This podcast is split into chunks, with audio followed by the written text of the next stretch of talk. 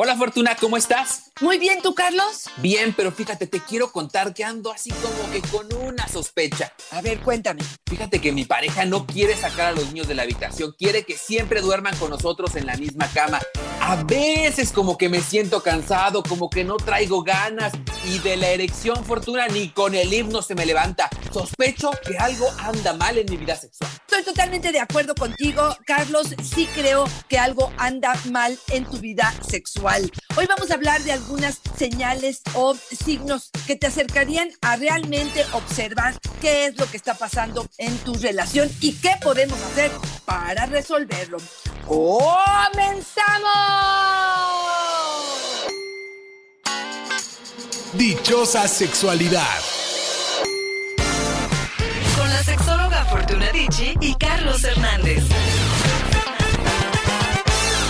Fortuna, a veces parece lo más obvio del mundo que nuestra vida sexual o de pareja andan mal. O sea, ya, tal vez todos afuera lo están notando, tal vez tu pareja se da cuenta, dice, este ya no tiene erección, no trae ganas, siempre está cansado, no quiere ni verme la cara, ya no se excita con nada. Y nosotros acá, en nuestra locura cotidiana, en nuestras construcciones mentales, en nuestro imaginario, no nos damos cuenta que se está yendo el deseo a un despeñadero y nosotros acá papando moscas, fortuna. ¿Cómo me doy cuenta que mi vida sexual anda mal? A ver, dos cosas pienso cuando te escucho. Uno es, lo que no se siente bien no está bien.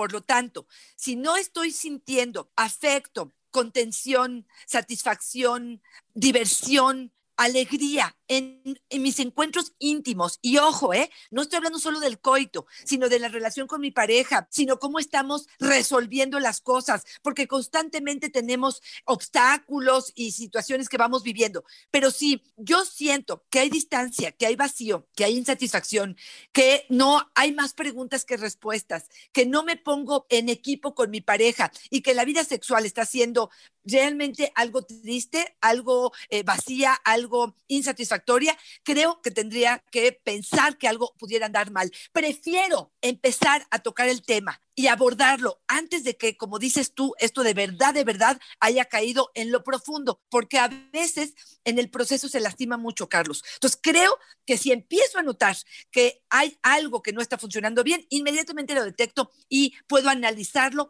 y a profundidad saber qué es lo que puedo yo hacer y qué puedo hacer el otro. Porque ese es el otro punto. Ojo, cuando en la vida sexual de la pareja hay problemas o algo no está funcionando bien, el problema es de los dos. Ojo con esto. Esto muchas veces llegan a terapia parejas que me dicen, es que me mandó a terapia, me dijo que la del problema soy yo o el del problema soy yo. Estoy pensando, ella no tiene orgasmo, entonces la del problema es ella, él tiene más deseo que ella, quiere constantemente sexo y por eso lo manda a terapia como si fuera el problema de él. Entonces, ojo, el problema es del vínculo, es de la relación, es de ambos y requerimos de ambos para mejorar esta situación. Es más, yo te diría como terapeuta que probablemente se resuelven las situaciones el doble de tiempo más rápido cuando el asunto se aborda desde la pareja y no desde el individuo. Sí, y por eso hoy, Fortuna, nos pareció muy importante hablar de qué hacer cuando mi relación de pareja anda mal, mi relación sexual anda mal es el tema del día de hoy y ya nos comparten algunas de las historias de vida fortuna como Juan Manuel, que me gustaría arrancar con él porque creo que representa mucho de lo que escuchamos en consejería, en terapia o de lo que vemos en las consultas que nos hacen a través de nuestras redes sociales. Mi vida sexual anda mal, el trabajo nos ha alejado, ya no hay chispa espontánea. La verdad, yo llego muy cansado del trabajo y ella ni ganas tiene. Híjole, mira, esta es, yo creo que en este momento la más frecuente, Carlos, la más preocupante, porque te voy a desmenuzar un poco lo que él dice. Estoy agotado, es verdad, y yo decirle a una persona en este momento, saca energías de la nada y ponte alegre, híjole, sí estamos efectivamente viviendo una situación de eh, caos donde es complicado, pero además agrega este asunto de lo espontáneo. Hoy tenemos que entender probablemente que lo espontáneo en este momento es complicado. Por lo tanto, sí te diría que agendar, que planear, que aprender a divertirnos, que sacar las cosas del pasado que pudieron en algún momento hacernos gracia, tener que ahorita abordarlos y poder tratar de hacer encuentros donde pudiéramos tener un poco más de chispa, de recuperar esa chispa, de crearla. Si es que ya no nos es gracioso lo que hacíamos antes, Carlos, quizá en este momento es el momento de decir cómo sí nos genera chispa. ¿Qué es? ¿A dónde nos acercamos para que esta chispa aparezca de nuevo? Ojo, no va a llegar del cielo, no nos va a caer del cielo y estamos esperando que suceda, ni nos las va a ofrecer la pareja. Va a tener algo que salga de adentro. Y creo que hay un factor importantísimo que tiene que ver con la motivación. ¿Por qué necesito esa chispa? ¿De dónde voy a sacar esa chispa? ¿Qué es lo que esa chispa me va a ofrecer para poder realmente hacer valioso este encuentro sexual. Creo que por ahí tendríamos que empezar, Carlos. A mí me encantaría subrayar en este episodio lo que nos comentas, Fortuna. No esperar a que las cosas sucedan, hacer nosotros que las cosas sucedan. Si nos quedamos esperando, no va a llegar esto espontáneo que sabemos que tiene que suceder porque así nos lo han dicho. No llega así, tenemos que construirlo y ahí es donde está nuestra elección y nuestro trabajo. De eso sí somos responsables nosotros, de hacer ese movimiento que construya. Y ya nos dice encarnación, mi vida sexual anda mal, elijo buscar a mi pareja y él no quiere, no me toca, yo lo espero, hasta me hago la dormida para ver si se anima y no le dan ganas. ¿Qué hago? Mira, es otro de los puntos que creo que pudiera estar sucediendo ahorita y que creo que es relevante en esta parte donde mi vida sexual puede andar mal. Y tiene que ver con la comunicación, Carlos. Ni somos adivinos, ni muchas veces estamos abiertos a veces a escuchar al otro, ni sabemos cómo abordar el tema.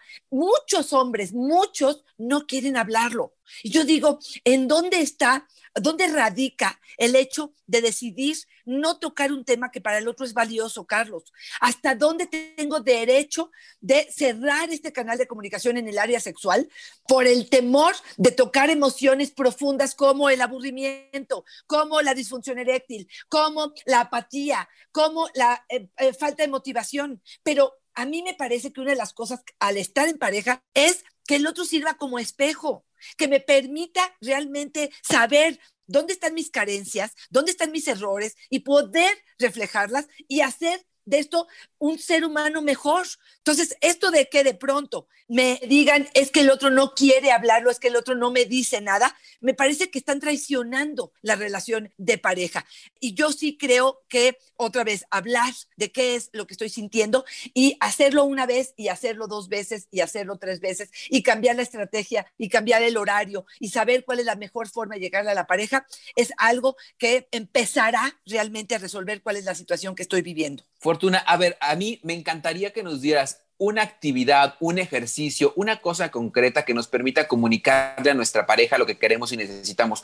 Nos cuesta mucho trabajo. Yo la verdad es que sí me pongo en el lugar de estas personas que han vivido mucho tiempo en una relación monógama en la que solamente hay encuentros sexuales entre tú y yo y llega un momento en que el aburrimiento no nos echa la mano, pero además si le sumamos a esto tenemos temor de lastimar a la otra persona por decírselo o de plano no sabemos de qué manera abordarlo, cómo podría ser, qué ejercicio, qué actividad podría ayudarnos para empezar? A ver, en principio yo lo que te diría es, habla de tus emociones, no lo culpes al otro, es que tu distanciamiento, es que tú no quieres, es que tú me evades. Es decir, yo necesito esta cercanía, yo te necesito a ti, yo necesito esta actividad sexual, yo me siento valiosa a partir de la mirada que tienes puesta en mí, para mí esto es importante, esto creo que podría cambiar un poco el tono. Ese es número uno. Dos, hay personas que no se les ocurre de momento eh, o no saben cómo ponerlo en palabras, escríbanlo escríbanlo para tener o un guion o incluso hay personas que les gusta mandárselo o en una carta o en un WhatsApp, decirle un poco cuál es mi preocupación, poder poner con claridad los puntos que me son importantes. Traten de no ofender, de no lastimar. Creo que sería importante llevar el mensaje en el sándwich. No sé si te acuerdas de esta técnica, pero es sobada, golpe, sobada. pan, carnita, eh, pan. Y es decir, a lo mejor me siento muy feliz contigo, estoy contenta contigo, estamos sacando adelante este proyecto de pareja, pero, o y, y esto es otra de las, cambiar el pero a y, Y el y es, y me siento muy distante en este momento y siento que no estoy pudiendo acercarme a ti y siento que hay un rechazo de tu parte que me duele muchísimo. Sé que esto lo vamos a resolver juntos porque siempre lo hemos hecho y te propongo que lo platiquemos, ¿no? Y propongamos cosas interesantes, diferentes. Esta podría ser otra de las formas en las que pudiéramos acercarnos a la pareja para hablar de ello. Otra se me ocurriría a lo mejor ante una copa, Carlos. Hay personas que se sensibilizan o ante una buena comida, sabiendo que es la mejor comida de la pareja, ante una copa de vino, una noche romántica, a lo mejor el otro puede sensibilizarse y entender el propósito de lo que estamos haciendo. Yo les diría que tengan mucho cuidado de ofender o lastimar o querer sacar cosas del pasado. Muchas veces, o no saber recibir lo que el otro tiene que decirte. A lo mejor tiene 20 años rogándote por sexo y ahora resulta que hace seis meses tú lo estás buscando. Y entonces él te puede decir, es que, ole, es que ya viví tan frustrado tanto tiempo que ya no quiero volver a o ya tengo mucho dolor para caer en lo mismo. Entonces, este tipo de cosas, yo les diría, tómalo, resúmelo de nuevo y ponlo sobre la mesa. ¿Qué decir esto? Es decir, tienes razón, probablemente 20 años me resistí a ello, hoy me doy cuenta que es una eh, parte importantísima de la relación, hoy quiero ofrecerte eh, algo diferente y te propongo, y entonces aquí vendría la propuesta que quisieran, pero no eliminen o no acaben con lo que el otro tiene que decir, porque a veces el hecho de que no seas empático con mi dolor o con mi sufrimiento o con lo que yo estoy viviendo, me hace no escuchar la siguiente propuesta que es tu necesidad. Sí, Fortuna, yo creo que tenemos derecho a decir lo que queremos y necesitamos, pero debemos cuidar las palabras ser empático y ser compasivo con el otro. Yo creo que lo resumiría así. Marcia nos dice, mi esposo se excita usando mi ropa interior. Me jura que no es gay, pero siento que algo anda mal. ¿Qué hago, Fortuna? ¿Será que es homosexual? A ver, esto se llama, tiene que ver con el fetichismo, tiene que ver con probablemente una persona que a través de esta ropa interior puesta en su cuerpo de la pareja o de otra persona, es que su excitación está presente.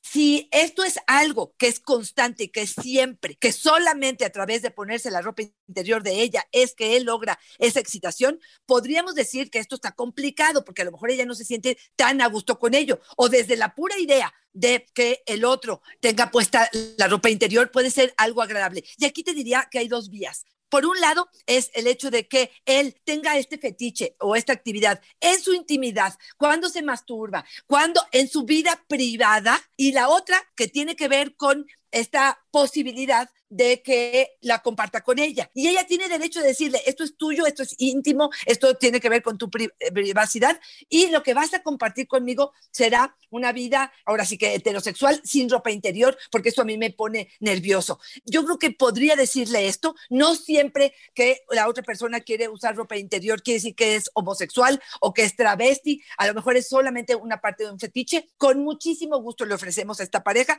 o a esta persona una terapia donde podamos a través del Zoom, si este quiere, desmenuzar qué es lo que está viendo en la profundidad y a dónde radica su mayor temor de ella. Paula nos dice, desde que me embaracé, mi vida sexual anda mal. Él no quería hijos, pero nos falló el condón. Ahora siento que me ignora y que no me toca jamás. Híjole, qué duro, Carlos, qué duro. Yo sí creo que esto de pronto pareciera que la culpa la tiene ella. Y quien se puso el condón fue él, ¿eh? A, quien le falló, bueno, pues pareciera que es él, si esto es lo que habían acordado. Y sí creo que puede ser un aspecto de mucho miedo, de miedo al futuro, de una situación frustrante para él, el tener que cargar con un bebé que no quería por una situación donde, bueno, pues les falló, ¿no? Y es esta parte de responsabilidad donde decimos, bueno, pues si vas a tener una vida sexual activa, mi rey, pues esta es una de las consecuencias.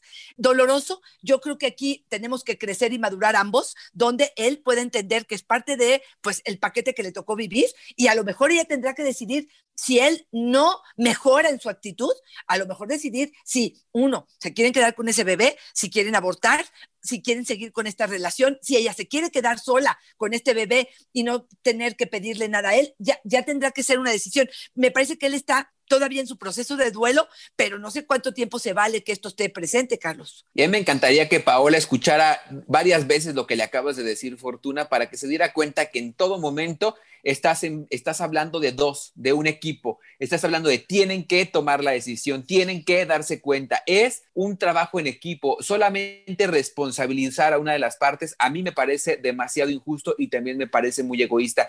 Ella también desde acá tendría que replantear si de verdad es la persona con la que quiere compartir. Eso me parece. Totalmente.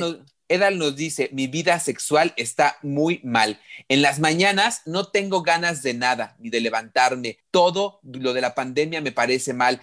Ahora hasta me siento enojada y mi pareja me está reclamando, yo no quiero sexo. ¿A quién se le antoja ahorita? Fíjate, lo que detiene más bien no creo que tenga que ver con la vida sexual, creo que tiene que ver con su motivación, con su sentido de vida, con su estado emocional general. Una de las áreas probablemente que ella está mirando es la parte sexual, pero me parece que Ede en este momento pareciera como que tiene una depresión o una tristeza profunda, donde no está encontrando el verdadero significado de qué es lo que tiene que hacer en esta pandemia. Y aquí, Ede, yo creo que es una de las cosas que le ha pasado a todo mundo en algún momento de este año que hemos vivido con esta angustia. Entonces, yo te diría que habrá que resignificar, que darle un nuevo significado a tu vida. ¿Para qué te estás levantando todos los días? ¿Para qué estás haciendo pareja? ¿Cuál es el sentido? ¿Qué es lo que te motiva? Si tu lucha diaria tiene que ver con un mundo mejor, con un ser humano mejor, con aportar, con servir, con todo lo que haya en tu mente que pueda hacer de esto algo eh, importante. Ede, yo creo que necesitarás a lo mejor una guía, otra vez les ofrezco con muchísimo gusto la terapia, este, pero sí necesitas hablar con alguien, Ede, no creo que el problema sea específicamente sexual. Y te voy a decir otra de las cosas, ¿eh? Yo sí creo que el erotismo y tiene, que tenga que ver con placeres, tenga que ver con vida, tenga que ver con energía, tiene que ver con la persona y no dirigida al sexo. Tiene que ver con que esto es parte de la vitalidad. Pareciera que perdió vida y hay que recuperarla. Antonio nos dice, desde que mi esposa me contó que tuvo un amante, todo anda mal entre nosotros. Siento que la odio y no quiero sexo con ella, la siento sucia. Dolorosísimo, yo creo que el recuperar después de una infidelidad y sobre todo en la parte sexual es una de las áreas más complicadas, Carlos, para poder realmente eliminarla y hacerlo a un lado. Yo creo que el proceso de infidelidad no lo han hecho tan profundo. Fíjate que acabo de leer un libro, Carlos, que les súper recomiendo, de Eve Ensler, eh, se llama La Disculpa. Ella es la que escribió Monólogos de la Vagina y ella fue abusada por su padre de los 5 a los 10 años. Bueno, su padre muere claro que sin haber reconocido que hubo ese abuso. Y ella, después de 30 años de que el padre muere, retoma, bueno, pues su propia historia y dice, este hombre me tenía que haber escrito una disculpa. Y escribe un libro donde habla de el por qué hizo esto. El padre hace una profunda revisión de qué fue lo que sucedió en su historia, pide perdón genuino, desgarrando el corazón y entonces ella puede perdonar y puede sanar esta historia. Quizá a este hombre lo que le hace falta es justamente eso. Quizá él lo que le hace falta es de verdad sentir una disculpa genuina de parte de ella, poder realmente hablar de su dolor, que ella sienta lo ofendido y lo dolido que está él con esta historia y decidir probablemente si quiere volver a tener intimidad con ella y qué necesita y que lo verbalice para que borre esa suciedad que siente en ella, Carlos. Oye, Fortuna, este es el momento en que quiero agradecer a la gente su confianza porque nos enviaron historias bien fuertes y una de ellas te la voy a compartir que de verdad, nada más de leerla, se te hace nudo el estómago. Cristal nos dice, me gustaría que mi vida sexual no anduviera mal, pero me enteré que mi esposo violó a una niña cuando era adolescente y ahora me cuesta trabajo respetarlo. Uf, qué barbaridad. Qué dolor, qué dolor, pues sí, son eh, parte de la historia, pues de nuestro pasado, parte, la parte oscura que de pronto pudiéramos tener. No sabemos qué proceso llevó este hombre, no sabemos si lo reconoce, no sabemos cómo se enteró esta mujer que esto sucedió, no sé si lo ha verbalizado con él. A mí me parece que habrá eh, que hacer un trabajo, en lugar de evadirlo o de taparlo o de hacerlo a un lado, creo que la única forma de resolverlo o de ver si podemos hacerle frente a esta situación es hacerle frente. Y es meterte al hoyo con la mierda que hay dentro, y perdón que lo diga así, para poder realmente saber qué es verdad, qué no lo es. Yo sí creo, por ejemplo, si ve a este hombre sumamente arrepentido, con un proceso de tratar de enmendar su error, de qué sé yo cuántas cosas que tuvo que haber tenido de reacción este hombre, a diferencia de simplemente lo ignoro y simplemente me escapo del país o simplemente no evado la responsabilidad, creo que esto sí me cambiaría a mí la mirada hacia ese hombre. Pero ella tendría todo el derecho del mundo de decir, bueno, pues a pesar de eso y a pesar de su historia y a pesar de la historia que yo tengo con él, no quiero. Este saco me queda muy grande. Y no porque sea débil o por lo que tú quieras, es una decisión que ella tendrá derecho, pero siempre y cuando se eche el brinco a la mierda, si no, no se vale. Uf, qué complicado. Oye, nos dice Oswaldo, mi vida sexual anda mal por culpa de mi familia política. Ellos son los culpables. No hay intimidad en la casa. Vivimos ahí con ellos. Por Dios, ¿cómo puede uno tener sexo? Pues tienes razón, tienes razón. Y eso que es el, el, que se está quejando, yo quiero preguntarte cómo estará viviéndola ella. Si ellas, las mujeres en general son las que te están diciendo, si hay un ruidito, si mi hijo puede estar escuchando, si lo que tú quieras no es para mí esto algo gozoso. Mira, te soy honesta, sí, yo sí creo que la parte de la intimidad, donde cada uno tuviera una casa, un cuarto, una posibilidad, un cuarto de hotel, un cuarto de motel, donde pudiéramos tener esta parte de, intimidad, sí creo que sería importantísimo. También sé que en México muchos de nosotros vivimos en algunos momentos con los hijos en la casa o con los familiares y esto se complica. Ojalá tengan la posibilidad de encontrarse, si es posible, un espacio para ellos, ya sea en otra casa o en un motel o en un hotel, o que pudieran tener un cuarto cerrado con botón y que pudieran realmente despejarse y hacer que las cosas funcionaran. Carlos, sí creo que sea una situación bastante complicada. Fortuna, me quiero ir despidiendo con Corina, que nos hace una. Generalmente pensamos que la masturbación es un asunto de hombres o que solamente se vuelve adicción para ellos. Y resulta que nos dice Corina: comencé a masturbarme hace unos meses cuando mi esposo y yo nos divorciamos. Siento que se me salió de control. Ahora necesito hacer varias veces al día esta actividad.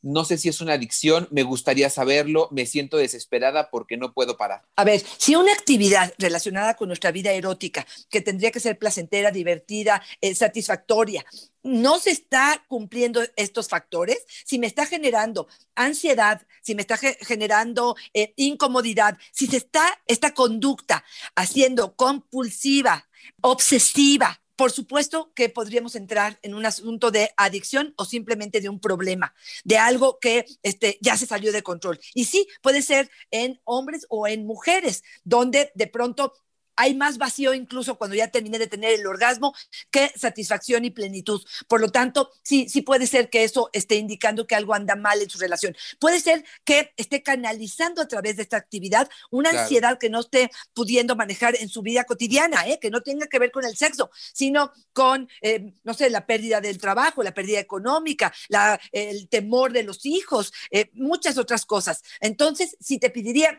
o te sugeriría una ayuda profesional, que de plano si fuera algo que en este momento te acercaras a algún profesional. Yo me quiero ir despidiendo con algunas señales que me gustaría poder dejar sobre la mesa para que la gente pudiera tomarla en cuenta. Uno es los besos ya no están presentes. Cuando ya no hay intimidad durante el día o durante la semana y solamente nos buscamos para el sexo. Creo que esto sería importante. Cuando solamente tenemos intimidad, cuando estamos alcoholizados o drogados, cuando no hay una erección frecuente, cuando esto, bueno, puede ser aislado que suceda, pero si ya van tres, cuatro, cinco veces de forma consecutiva que sucede, creo que podría ser. Cuando ya no logro el orgasmo, ya sea por dolor, porque no me concentro, porque no estoy conectada con la pareja, cuando dejé de hacer porque el otro ya no me da tiempo suficiente. Me parece que por ahí también pudiéramos, cuando tengo que ver pornografía para poder tener un encuentro sexual, me parece que estas serían algunas de las señales que indicarían que algo no anda bien en mi relación sexual y tendría que empezar a lo mejor a verbalizarlo con la pareja y después intentaría pedir ayuda profesional. Yo cerraría fortuna diciendo que evitemos la lógica del ocultamiento, ¿no? Decir que lo que no se mira no existe, lo que no se dice no existe. La verdad es que existe, tenemos que ser bien honestos y es un trabajo diario detectar cómo anda nuestra vida sexual y de pareja para ir trabajando, para no dejar cuentas pendientes. Cuando estamos dejando facturas sin cobrar fortuna, resulta que en algún momento la deuda es tan grande que no nos alcanza para pagar Este hoy es un muy buen momento para hacerlo, para decir qué está mal en nuestra relación de pareja, aprovechar este episodio para sentarte con él o con ella y hablarlo, decir qué estamos buscando, qué no está funcionando, en qué punto nos atoramos y comenzar a trabajar. Como siempre decimos, si no podemos solos, se vale pedir ayuda terapéutica con especialistas como Fortuna, que siempre nos van a echar la mano y nos van a hacer mucho más llevadero el camino. Y yo les diría una palabra más a aquel que reciba el comentario de la pareja, que le digan es que algo anda mal en mi vida sexual. No lo rechacen, no lo ignoren, no le digan a la pareja estás loca o estás loco, esto no es valioso, esto no es importante. ¿Quién va a pensar en este momento de pandemia en eh, que la vida sexual es algo importante? Por favor, tómenlo en cuenta. Tan importante es la vida sexual como el alimento, como la seguridad, como el amor, como muchas otras cosas. Validen lo que la pareja les dice. Carlos, como siempre, un verdadero placer hablar contigo. Cuéntame, ¿cuáles son tus redes sociales? ¿Dónde te encontramos? Ahí me encuentran en Facebook como yo soy Carlos Hernández y en Instagram como El Sexo con Carlos. Y Fortuna, por favor, dinos dónde te hallamos. Arroba Fortuna Dichi es mi Twitter, Fortuna Dichi Sexóloga es mi Facebook y en Instagram me encuentran como Fortuna Dichi. Como siempre, un placer verdadero estar contigo. Fortuna siempre es una fortuna y una dicha estar contigo. Bye bye.